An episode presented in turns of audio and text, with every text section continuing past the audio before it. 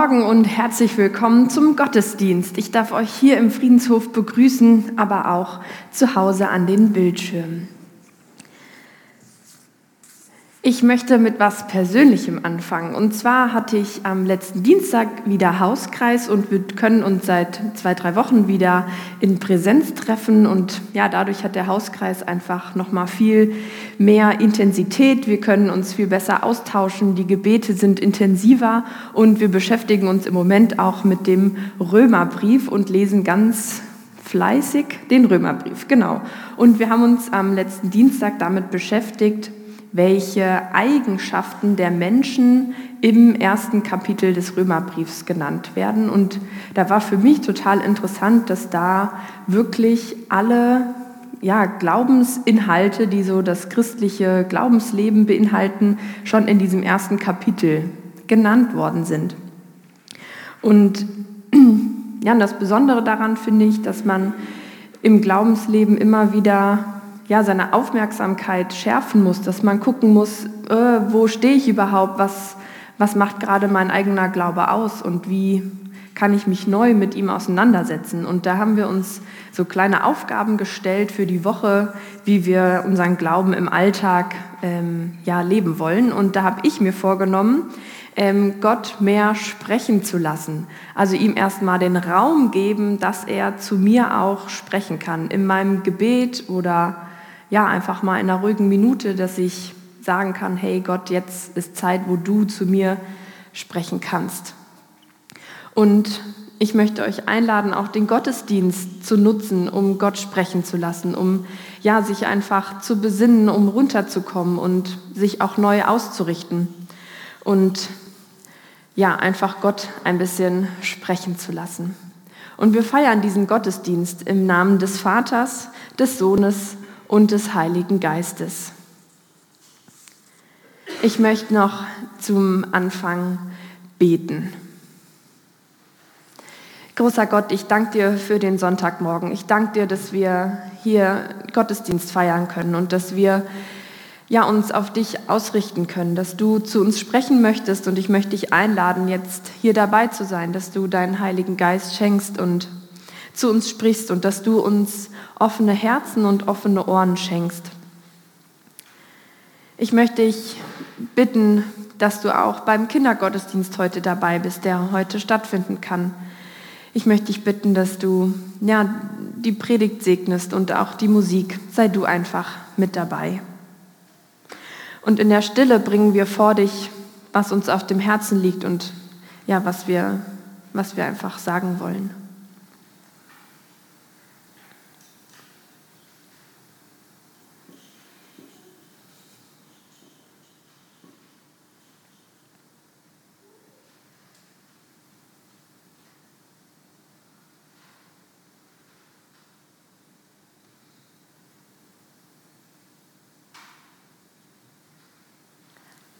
Amen. Heute im Gottesdienst wird uns Thomas Penkatzki die Predigt halten. Vielen Dank dafür. Wir sind ganz gespannt. Und heute, genau, Lobpreis von Quandels.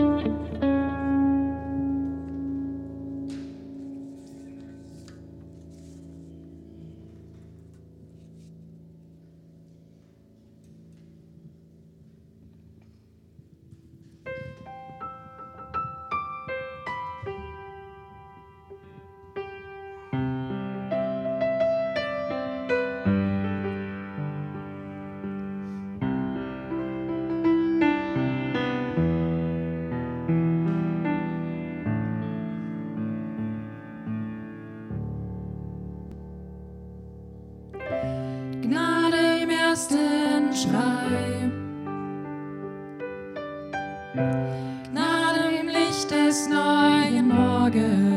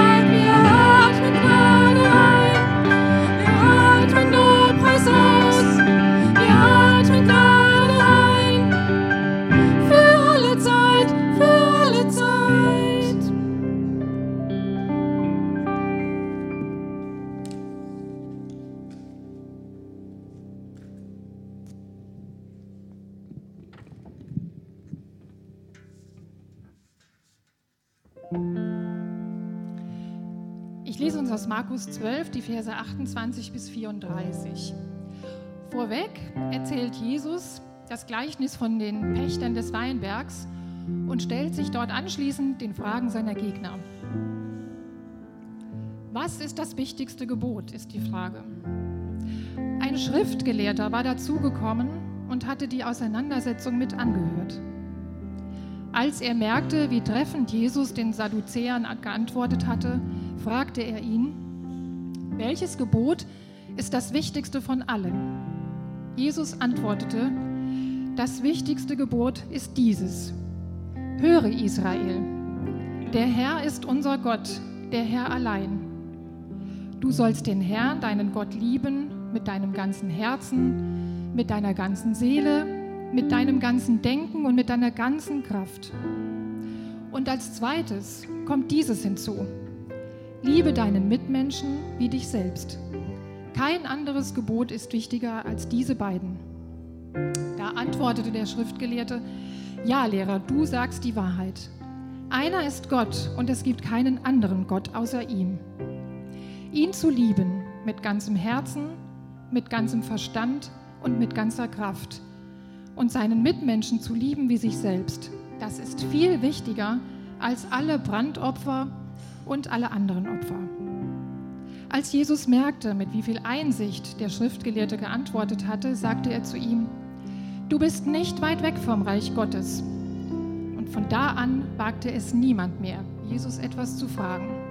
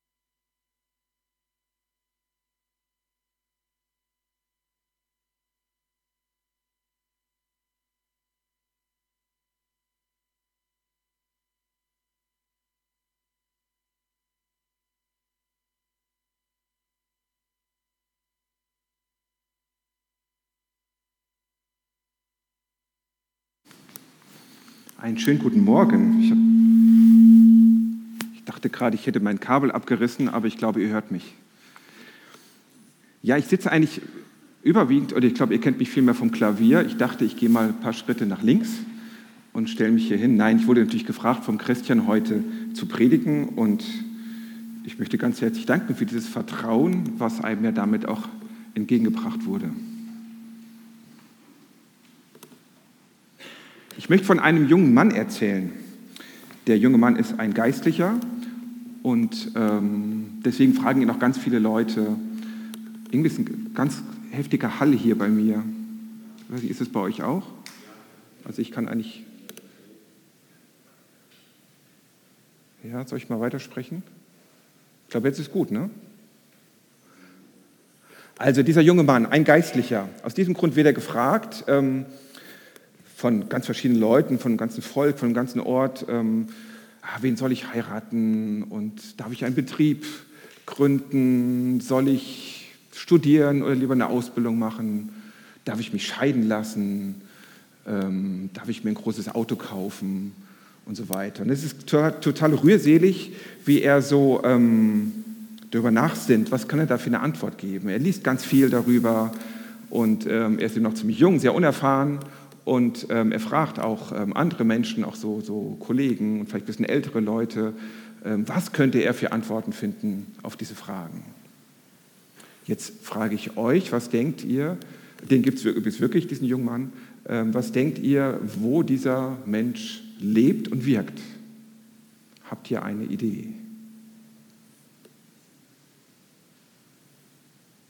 Hier in Kassel oder? Wie bitte? Nee, das bin ich nicht selbst. Das ist eine sehr interessante Frage.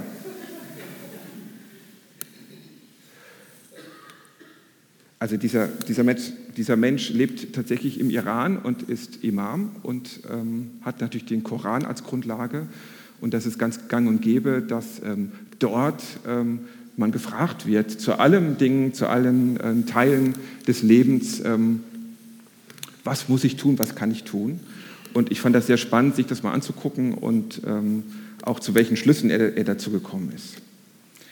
Aber darum soll es nicht gehen, da hab, hab ich auch, bin ich überhaupt nicht kompetent dazu, was zu sagen. Und wir sind ja hier in einem christlichen Gottesdienst. Wir haben die Bibel als Grundlage. Und ähm, ich möchte mir und uns die Frage für diesen Gottesdienst stellen, wie kann die Bibel für uns, für uns leitend in ethischen Fragen sein? Wie finden wir Orientierung in unserem Tun und Handeln? Was ist das Ziel, wo wir ankommen wollen mit unseren moralischen Entscheidungen? Ich habe immer noch einen Wahnsinnshall, tut mir leid. Ich weiß nicht, woran das liegt. Ich spreche einfach mal weiter. Das sind ziemlich starke Fragen. Also ich sage nochmal die Hauptfrage, wie kann die Bibel für uns leidend, leitend in ethischen Fragen sein? Ich weiß, als ich das Franzi dieses Thema gesagt hat, hat sie gemeint, oh, das ist ja was spannend. Ähm, da, mal gucken, was dabei so rauskommt. Und ich bin selbst ein wenig gespannt, was bei der Predigt so rauskommt. Diesen Satz habe ich geschrieben, als ich mit dem Predigtschreiben natürlich begonnen habe. Ich weiß, wie die Predigt endet. Ähm, ähm, seid gespannt. Mir ist es selbst auch ein Herzensanliegen, ähm, darüber mit euch nachzudenken und natürlich auch in die Bibel reinzuschauen, ähm, was uns die Bibel zum ethischen Handeln auch mitgibt und sagt. Um uns das Thema ein bisschen zu nähern, ähm, habe ich mal ähm, einige Themen rausgesucht, wie früher wie mit diesen Themen früher von Christen gedacht wurde. Ähm, Thema Sklaverei bis zum 19. Jahrhundert hinein war ein Großteil der Christen davon überzeugt, dass Menschen mit dunkler Hautfarbe ähm, Menschen mit heller Hautfarbe unterlegen waren. Das heißt, eine Versklavung von den Menschen wurde nicht als problematisch angesehen. Das ist noch gar nicht so lange her. Wir kennen es, äh, das Lied, das Musical Amazing Grace vielleicht, ähm, wo das ja sehr thematisiert wird. Das wird auch sehr gut aus der Bibel begründet. Das habe ich sogar selbst als Kind noch gehört, ähm, dass ein Sohn von, von Noah ähm, verflucht wurde, weil er seinen Vater lächerlich gemacht hat. Stellung zu den Juden. Bis ins 18. Jahrhundert war die Christenheit sich einig, dass die Juden verantwortlich waren für den Tod von Jesus Christus und nicht nur dafür, sondern auch so für so viele andere Dinge, ähm, die ähm, passieren auf der Welt. Und ähm, bis ins Dritte Reich war die, das Bekenntnis dafür immer noch ziemlich groß bei vielen Christen. Stellung der Frau, ich glaube, das wissen wir alle, früher Frau weniger Rechte, heute sehen wir das völlig anders. Ähm, und heute regen wir uns auf, wenn wir solche Sachen aus Saudi-Arabien hören, wo die Frau einfach weniger Rechte hat als, als Männer. Kindererziehung, eigene Rechte für Kinder war vor 100 Jahren undenkbar. Ähm, die ganze Bibel ist voll von Anweisungen zur Züchtigung von Kindern. Ich könnte jetzt mal fragen, wer seine Kinder heute schon geschlagen hat. Das frage ich natürlich nicht. Ähm, ja, warum sind wir uns eigentlich so einig, unsere Kinder nicht zu schlagen, nicht zu züchtigen? Wir haben ganz offensichtlich in unterschiedlichen Zeiten und Orten ähm, unterschiedliche, nee, wir schauen ganz offensichtlich in unterschiedlichen Zeiten und Orten unterschiedlich auf die Aussagen der Bibel. Wir wissen anscheinend nicht immer so ganz genau, was die Bibel von uns möchte. Deswegen diese Predigt. Ich höre auch immer wieder, dass viele Menschen das genau als Grund ansehen, ähm, auf ethischer Hinsicht der Bibel keine große Bedeutung beizumessen. Warum müssen wir so genau reingucken? Warum ziehen wir uns nicht ein paar Highlights heraus? Zum Beispiel der barmherzige Samariter. Ich finde, der, ist, der geht immer, da kann man immer viele schöne Sachen dazu sagen. Ähm, warum, nehme ich, warum möchte ich die Bibel als Grundlage für mein Handeln nehmen? Und ich sage mal, das möchte ich hier. Und ich glaube, wir sind uns einig, dass wir da ähm, doch ähm, die Bibel als Grundlage für unser Handeln auch nehmen wollen. Ganz kurze Übersicht zur Bibel. Ähm, anders wie bei dem Junggeistlichen mit dem Koran. Koran wurde an einem Zeitpunkt, an einer Stelle von einer Person in einer Sprache geschrieben. Die Bibel wurde über 1500 Jahre in verschiedenen Sprachen von, ich sage es, von sehr, sehr vielen Autoren geschrieben. Sie ist eine Sammlung von Prinzipien und Grundordnungen, die sich bewährt haben und die dadurch eben für uns auch heute noch eine Bedeutung haben können. Sie ist also ein Gemeinschaftswerk. Viele Menschen haben da, da mit, mitgewirkt. Ähm, in jedem Text steckt eine Übersetzung, nichts ist in Deutsch geschrieben, in jeder Übersetzung steckt auch eine Interpretation ähm, dahinter. Von Anfang an musste und wurde die Schrift ausgelegt und sie musste verstanden werden, schon auch zur, zur Zeit der Bibel. Wir gucken uns gleich einen Text an, ähm, wo wir das auch so sehen werden. Meiner Meinung nach ist es auch die absolute Stärke auch der Bibel. Ähm, sie ist ja abgeschlossen schon vor längerer Zeit und trotzdem Trotzdem gucken wir in die Bibel hinein, trotzdem ist die Bibel aktuell, trotzdem gibt es jeden Sonntag eine Predigt äh, zu einem Bibeltext. Sie kann tatsächlich immer noch lebendig sein und faszinieren.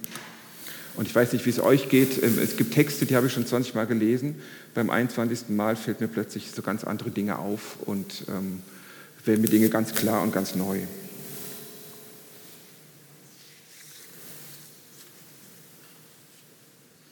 Das Problem ist nur, wenn wir die Bibel auslegen und Auslegen ist ja ein, ein Grundelement von einem evangelischen Denken. Wir können alle die Bibel lesen, wir haben sie in unserer Sprache, wir haben sie in mehreren Sprachen, ähm, ähm, in mehreren Auslegungen. Wir können alle die Bibel auslegen und das Problem ist, dass wir häufig zu anderen Erkenntnissen kommen, zu anderen Schlüssen kommen. Ich habe ich habe im Hauskreis eine Situation, wo wir einen Bibeltext uns, uns angeguckt haben und verschiedene Leute haben was Verschiedenes dazu gesagt, hatten verschiedene ähm, sozusagen Auslegungsideen ähm, oder was war was persönlich wichtig. Und ähm, zum Schluss hat jemand gesagt, aber das ist doch eindeutig. Ähm, nein, das ist es eben häufig nicht. Ähm, es ist nicht immer eindeutig. Ähm, die Stärke ist da, dass wir uns darüber austauschen, was für eine Erkenntnis aus der Bibel haben. Aber welche Kriterien können wir jetzt nun herausarbeiten, dass nicht jeder, ich formuliere es mal so, dass nicht jeder in den biblischen Steinbruch hineingeht und sich das herauszieht, was die eigene Position am besten untermauert. Geht nicht. Soll ich hier weitersprechen? Jetzt könnt ihr mich verstehen? Habt ihr eben auch verstanden, was ich gesagt habe? Alles klar. Aber das passt doch, passt doch wunderbar. Ich sage doch mal, welche Kriterien können wir herausarbeiten, dass nicht jeder in den biblischen Steinbruch hineingeht und sich das herauszieht, was die eigene Position am besten untermauert? Anders formuliert, wie kann die Bibel für uns leidend in ethischen Fragen sein? Ein Kriterium könnte doch einfach sein, es steht geschrieben und ich muss es tun. Das ist so, wie dieser Mann am Anfang das auch so gemacht hat. Der Predigtext für heute steht in Markus 2, die Verse 23 bis 28. An einem Sabbat ging Jesus durch die Felder. Unterwegs rissen seine Jünger Ehren von den Halmen. Da sagten die Pharisäer zu ihm, sieh doch, was deine Jünger tun. Das ist am Sabbat verboten. Er antwortete, Habt ihr denn nicht gelesen, was David getan hat? Er und seine Männer waren in einer Notlage und hatten Hunger. Da ging David in das Haus Gottes und aß die Schaubrote, obwohl es verboten war. Nur die Priester durften davon essen. Aber es gab sogar, aber er gab sogar seinen Männern von den Broten. Jesus sagte zu den Pharisäern, Gott hat den Sabbat für den Menschen gemacht nicht den Menschen für den Sabbat. Also kann der Menschensohn bestimmen, was am Sabbat erlaubt ist.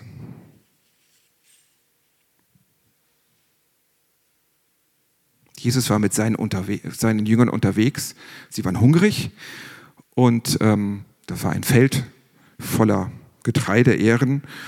Und ähm, die Jünger gingen auf das Feld und haben so das Getreide sozusagen abgepflückt und die Körner gegessen. Nach dem damaligen Gesetz könnten sie dafür verklagt werden. Und zwar was, was wir, glaube ich, ganz schnell denken würden, die haben irgendwie in Privatbesitz irgendwas geklaut, weggenommen. Nein, darum ging es gar nicht, sondern die haben einem, am Sabbat eine Arbeitshandlung verrichtet. Also das Wahn der Pharisäer war tatsächlich sinnvoll, das zu tun. Vielleicht haben die sich auch wirklich Gedanken gemacht. Ähm, das Gesetz, Grundlage der zehn Gebote, dort steht das ja auch drin. Das war also nicht einfach so Peanuts, was die Jünger da gemacht haben. So, wie geht jetzt Jesus mit dieser Warnung um? Zuerst beschreibt er die Situation von dem Verhalten von, vom König David, was schon lange her ist. Und dieser hatte sich bereits über die strikte göttliche Gesetzesvorlage hinweggesetzt. Schon damals. Und dann kommt sicherlich der entscheidende Satz. Gott hat den Sabbat für den Menschen gemacht, nicht den Menschen für den Sabbat. Gott hat den Sabbat für den Menschen gemacht und nicht den Menschen für den Sabbat. Warum sagt Jesus das? Ich denke nicht, dass der Sabbat in Stellung gebracht werden darf, um Taten der ich sag mal, Nächstenliebe, der Hilfe und weiter gedacht, Heilung und Barmherzigkeit aufzuschieben. Und Jesus geht ja noch weiter. Der, Menschen ist, der Mensch ist eben nicht um des Sabbats willen geschaffen, sondern der Sabbat um des Menschen willen. So für unsere Fragestellung nach dem ethischen Handeln bedeutet das, der Mensch steht bei unserem Handeln im Mittelpunkt. Der Mensch steht bei unserem Handeln im Mittelpunkt und nicht die vermeintlich klare Gebotsaussage der Bibel. Was ich auch sehr spannend finde an dem Text, ich weiß gar nicht, ob ihr den da habt. Nee, ihr habt den da nicht. Es gibt gleich drei Auslegungen in diesem, in diesem Text, drei verschiedene Auslegungen. Einmal die erste Auslegung der Pharisäer, eben am Sabbat darf keine Arbeit verrichtet werden. Dann gibt es eine Auslegung von dem David, der nämlich auch die Schaubrote, nee, das kommt noch nicht, Entschuldigung, Malte, das kommt gleich erst. Und dann die Auslegung ähm, von, dem, von dem David, ähm, eben, dass er die Schaubrote auch ähm, weitergeben konnte, weil die hungrig waren, obwohl das total verboten war. Und jetzt bringt Jesus die dritte Auslegung da rein. Ähm, ähm, es gibt eine Rangfolge. Es ist wichtiger, dem Menschen zu dienen, ähm, als den Sabbat über den Menschen zu setzen. Ich weiß nicht, ob ihr kennt, habt es bestimmt auch im, im Kopf, ähm, diese Aussage, ähm, die einen halten den Sabbat höher als die, als die anderen, ähm, die halten den Tag höher als den anderen Tag und ähm, die anderen halten jeden Tag gleich. Ähm, das ist sogar noch eine Auslegung, die noch weitergeht, die, die in der Bibel vorkommt. Also es steht geschrieben, ich muss es einfach tun. Nein, so funktioniert das einfach nicht. Genau, jetzt kommen wir zum ersten Kriterium. Der Mensch steht bei unserem Handeln im Mittelpunkt. Genau, das kann jetzt auch auf die Folie drauf. Super. Alles klar, vielen Dank.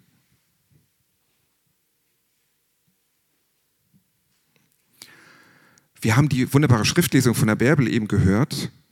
Ähm, da kommen diese beiden Sätze vor. Welches Gebot ist das wichtigste von allen? Jesus antwortete, du sollst den Herrn, deinen Gott, lieben mit deinem ganzen Herzen, mit deiner ganzen Seele, mit deinem ganzen Denken und mit deiner ganzen Kraft. Und als zweites kommt dieses dazu, liebe deinen Mitmenschen wie dich selbst. Kein anderes Gebot ist wichtiger als diese beiden. Auch hier gibt es anscheinend verschiedene Wertigkeiten. Jesus antwortet nicht auf die Frage, ähm, alles ist gleich, alles ist gleich wichtig in der Bibel. Nein, es gibt zwei Gebote, die sind das Wichtigste. Das heißt nicht, dass das andere nicht wichtig ist, ähm, aber das sind Orientierungspunkte, an die ich mich halten kann. Daher für unsere Fragestellung nach dem ethischen Handeln ähm, kann das so genannt werden, das zweite Kriterium, liebe deinen Mitmenschen wie dich selbst. Liebe deinen Mitmenschen wie dich selbst. Jetzt sind wir bei der Liebe angelangt. Ähm, anscheinend kommen wir da nicht dran vorbei in unserem Handeln und das ist auch wunderbar so. Aber es gibt weiß ich nicht, immer wenn ich das Wort Liebe höre und zusammen, in diesem Zusammenhang höre, denke ich immer, was haben wir eigentlich für eine Liebesvorstellung? Was, was war die Liebesvorstellung, der Begriff Liebe damals, damals in der Bibel? Und ich denke, es ist wichtig, sich das zusammen anzugucken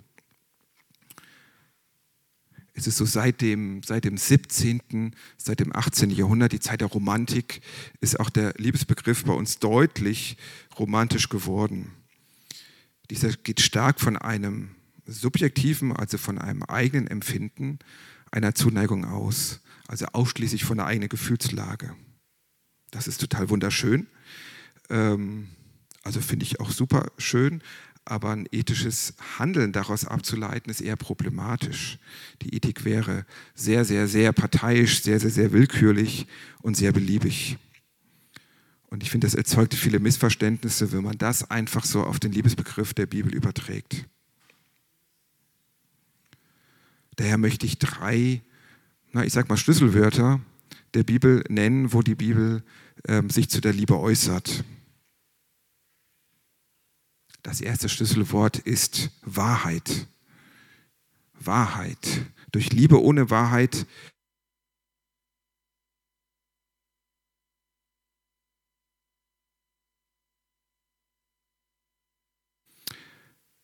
Also ich weiß nicht, was ihr denkt zum Thema Wahrheit. Mir fällt dann doch dieser Mensch ein, den wir, glaube ich, schon alle ein bisschen verdrängt haben, der Meister der Lügen. Ähm, ich nenne ihn jetzt so, Donald Trump. Er ist zum Glück nicht mal so in den Medien. Ich habe jetzt nochmal nachgelesen, er hat in seiner Amtszeit tatsächlich über 22.000 Mal gelogen. 22.000 Mal gelogen heißt, er hat 22.000 Mal Dinge gesagt, obwohl er eigentlich es besser wüs wüsste oder wusste. Das kann man übrigens alles nachlesen. Dies ist wirklich einzeln dokumentiert. Das ist nicht irgendwie eine Ansammlung oder ähm, von irgendwas, sondern das sind diese 22.000 ähm, Aussagen. Und was wirklich schon, ich wollte gerade sagen, verrückt, nee, was sehr ärgerlich ist, dass es vielen Christen völlig egal zu sein scheint. Wen wundert es, dass dadurch so viel Spaltung entstanden ist? Das erste Schlüsselwort Wahrheit. Durch Liebe ohne Wahrheit liebst du dich in eine falsche Welt. Zweites Schlüsselwort der Liebe, Gerechtigkeit. Liebe in Gerechtigkeit wahrt die Würde, die Stellung und den Wert jedes Einzelnen. Liebe in Gerechtigkeit wahrt die Würde, die Stellung und den Wert jedes Einzelnen.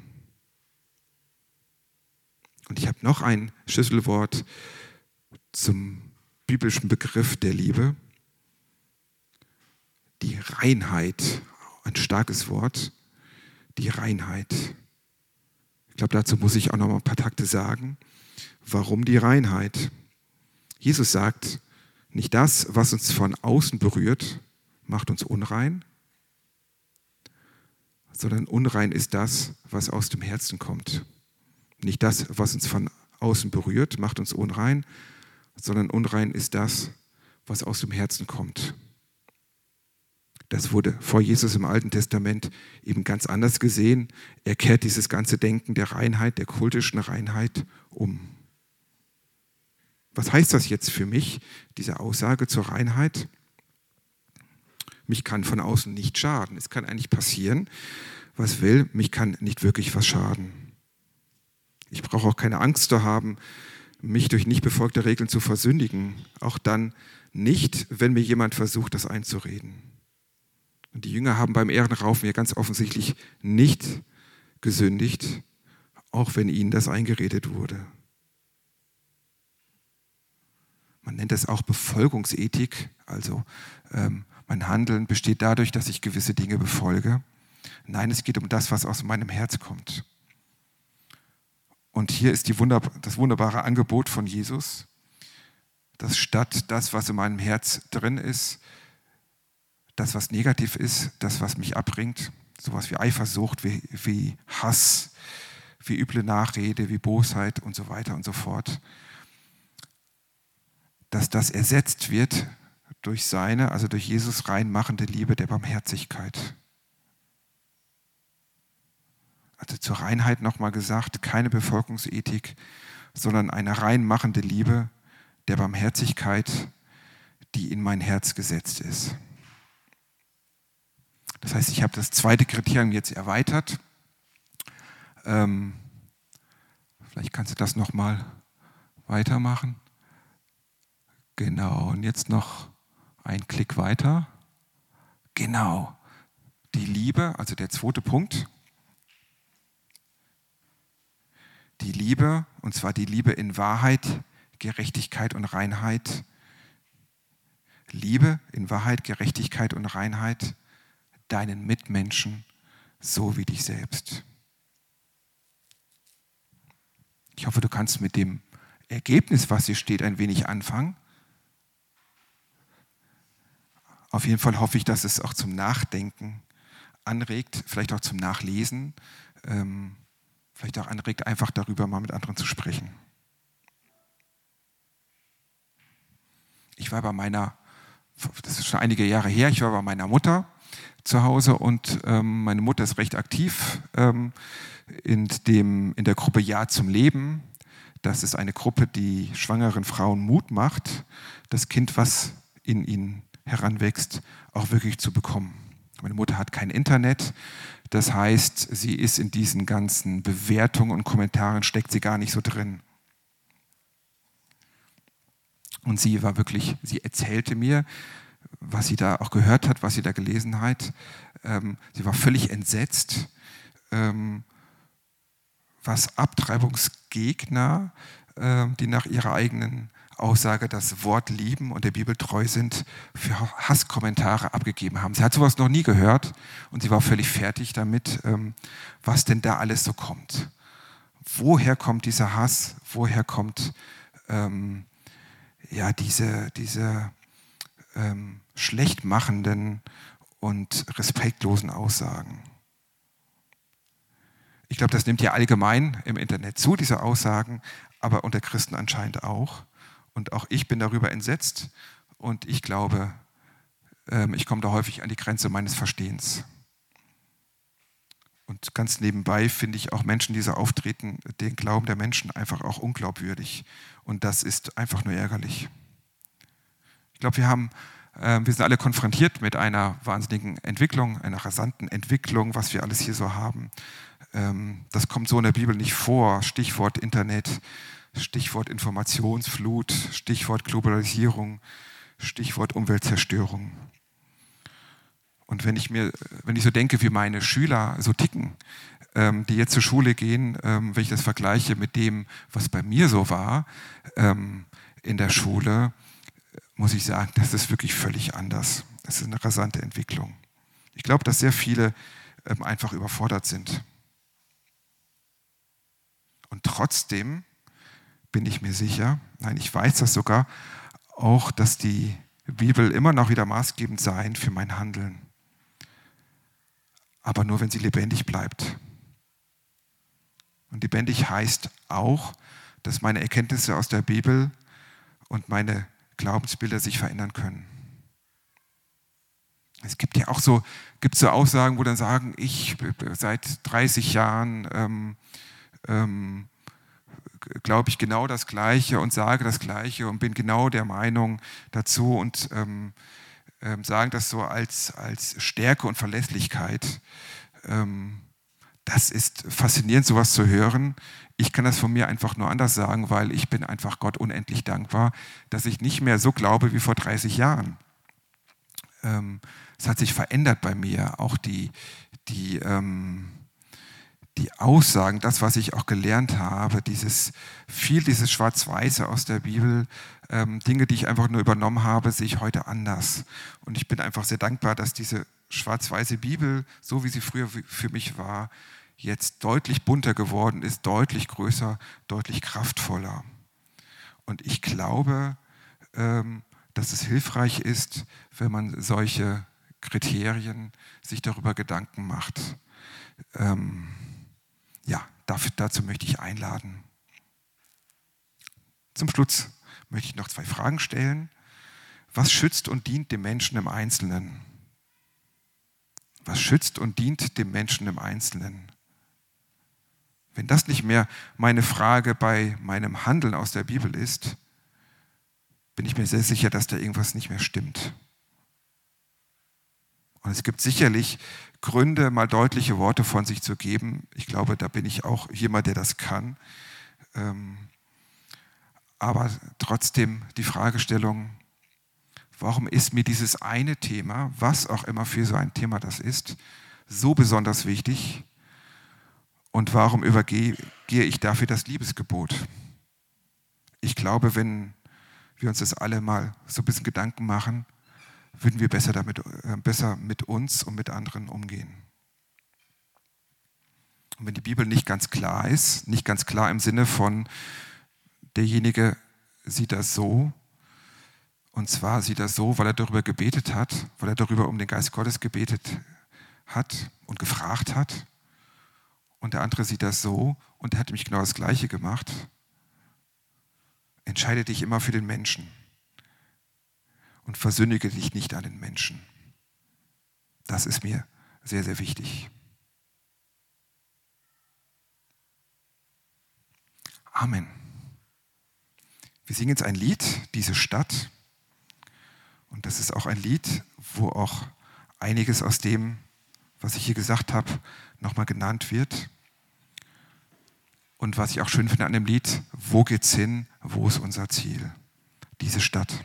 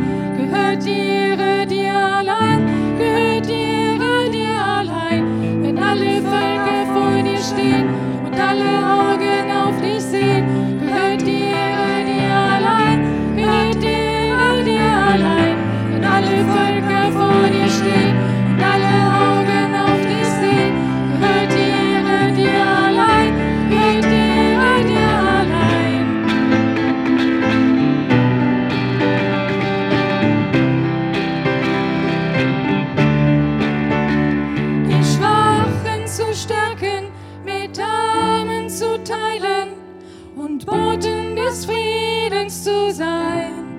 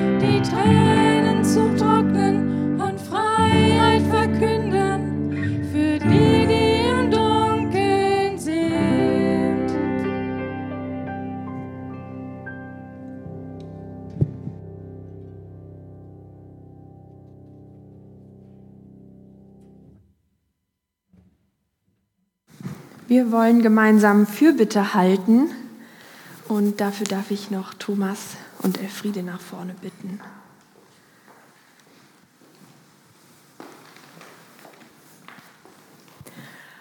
Und wer kann, darf gerne dazu aufstehen.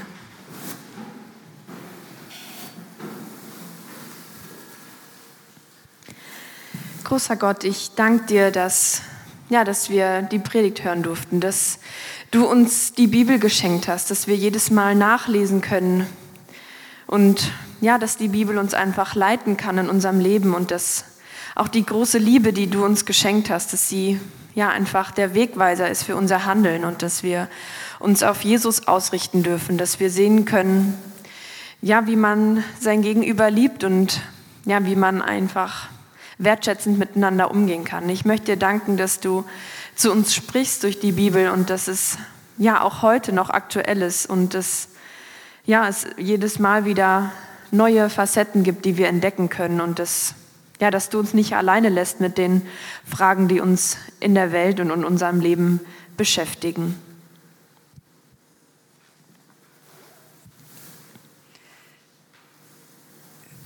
Wir danken dir für unsere Gemeinde, Herr, für alle, die mitarbeiten, in verschiedenen Diensten sich engagieren. Gib uns einen dankbaren Blick für ihre Aufgaben. Wir beten für Familien und Alleinlebenden, für Junge und Alte. Lass uns miteinander einen guten Platz finden und im Vertrauen zu dir, Herr, wachsen durch die Beschäftigung mit deinem Wort. Wir danken dir für unsere Hauptamtlichen, Christian Höhnemann, Johannes Atzler, Sandra von Westen. Wir beten für sie um Weisheit und die nötige Energie für ihr gemeinsames Arbeiten. Hilf, dass persönliche Kontakte zwischen Gemeindegliedern und den Hauptamtlichen gegenseitig verstärkt werden können. Und erinnere uns daran, für die Verantwortlichen im Leitungsteam regelmäßig zu beten und sie zu unterstützen. Wir, beten, wir bitten auch für einen guten, vorbereiteten Wechsel der Pastoren im September. Danke für die Mitarbeiter im Findungsausschuss, dass sie sich hineingeben, um geeignete Personen äh, zu finden für die Mitarbeit im Leitungsteam. Leite du sie durch deinen Geist, dass sie in Segen ihre Aufgaben erfüllen können und von dir befähigte Gemeindeglieder finden für verantwortliche Aufgaben. Amen.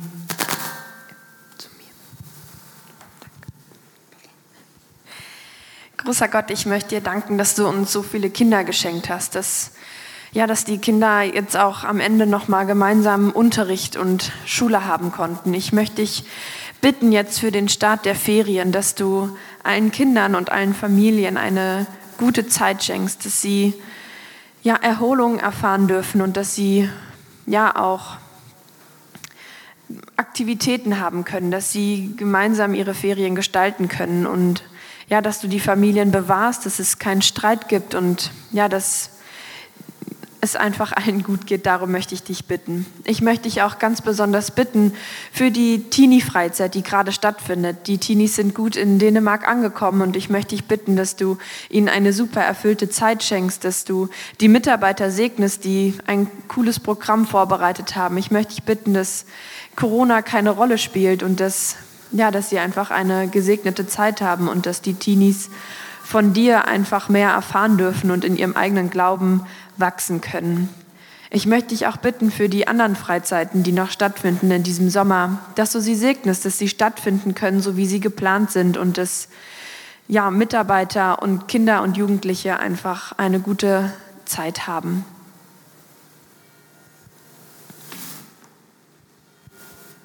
Ja, wir, wir haben alle die Bilder im Kopf aus den letzten Tagen, aus den Katastrophengebieten, von den Überschwemmungen. Wir möchten dir das an dein Herz legen, alles, was da passiert ist. Wir möchten dir die Trauernden ähm, anbefehlen, die Menschen verloren haben.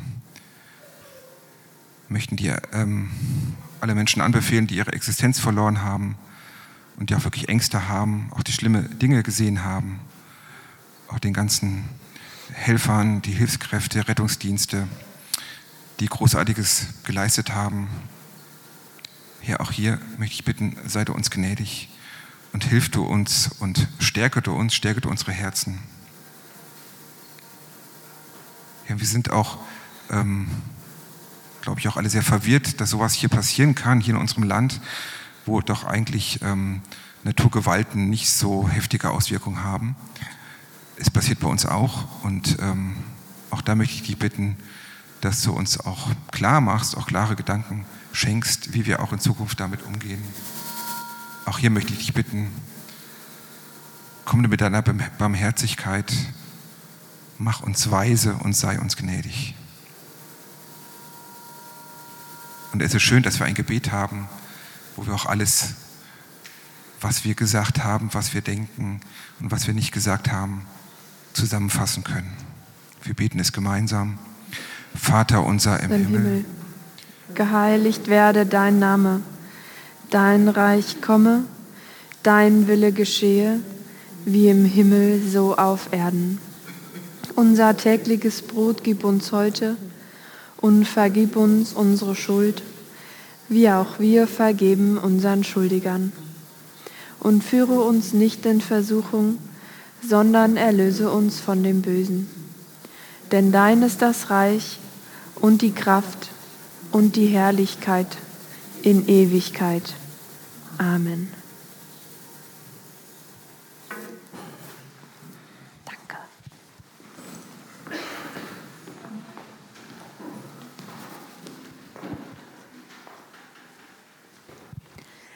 Wir kommen jetzt zu den Abkündigungen, die in der Gemeinde ähm, stattfinden oder genau ein paar Infos an euch ganz herzliche Einladung direkt heute Abend zum Erleuchtet-Gottesdienst um 20 Uhr. Dann auch nächste Woche Sonntag um 10 Uhr Gottesdienst hier im Friedenshof mit der Predigt von Christian Höhnemann. Dann zur Kinder- und Jugendarbeit gibt es eine Umfrage, wo ja einfach Ideen und Anregungen gesammelt werden sollen, wie die Kinder- und Jugendarbeit im Friedenshof aussehen soll und kann und vor allem, wie die Mitarbeit gestaltet werden muss, damit neue Menschen sich berufen fühlen, auch bei der Kinder- und Jugendarbeit mitzuarbeiten. Dann habt ihr bestimmt schon auf dem Weg hierher in den Friedenshof gemerkt, dass der Parkplatz ganz schön voll ist. Bis Ende Juli werden da noch die Container stehen und die Parkmöglichkeiten sind daher bei uns begrenzt. Ihr dürft aber überall rundherum parken und wenn da Kosten entstehen bei dem Parken, dann das gerne im Gemeindebüro, also die Quittung gerne im Gemeindebüro oder im, in der Buchhandlung abgeben. Dann möchte ich noch ähm, auf die Sommertreffs hinweisen. Da dürft ihr euch gerne anmelden. Infos zu den Sommertreffs liegen hinten aus. Oder sowas kommt auch immer gerne per Mail. Wer noch nicht die Gemeinde Leben Mail hat, darf sich gerne an die E-Mail-Adresse info@friedenshof.de wenden und dann kommen wöchentlich solche Infos auch nochmal in euer E-Mail-Postfach. Dann auch noch Ende Juli startet das SOLA, das Sommerlager für Kinder. Und da werden noch Kuchen benötigt für eine leckere Verköstigung. Wer sich bereit fühlt, einen Kuchen zu backen, darf sich gerne an den Malte wenden und den dann an dem Samstag ähm, hier in den Friedenshof wahrscheinlich bringen, aber dann mehr Infos von Malte. Also wir brauchen Kuchen für die Kinder. Ähm, genau. Das wäre es, glaube ich. Dann ähm, hören wir jetzt noch ein Lied und Thomas wird uns den Segen noch zusprechen. Ich kriege noch einen Hinweis. Kollekte. genau, ich habe das eben auch schon gesehen. Zu Hause an den Bildschirmen, ihr seht den Spenden-Button. Genau, unsere Gemeinde ist auf Spenden angewiesen. Und ähm, ja, danke für alles, was ihr gebt. Und ja, herzliche Einladung für den Friedenshof, für unsere Arbeit ähm, zu spenden, auch für das Gebäude.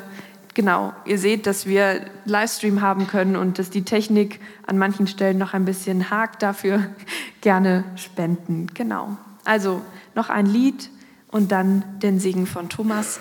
Ich wünsche euch noch einen schönen Sonntag und alles Gute.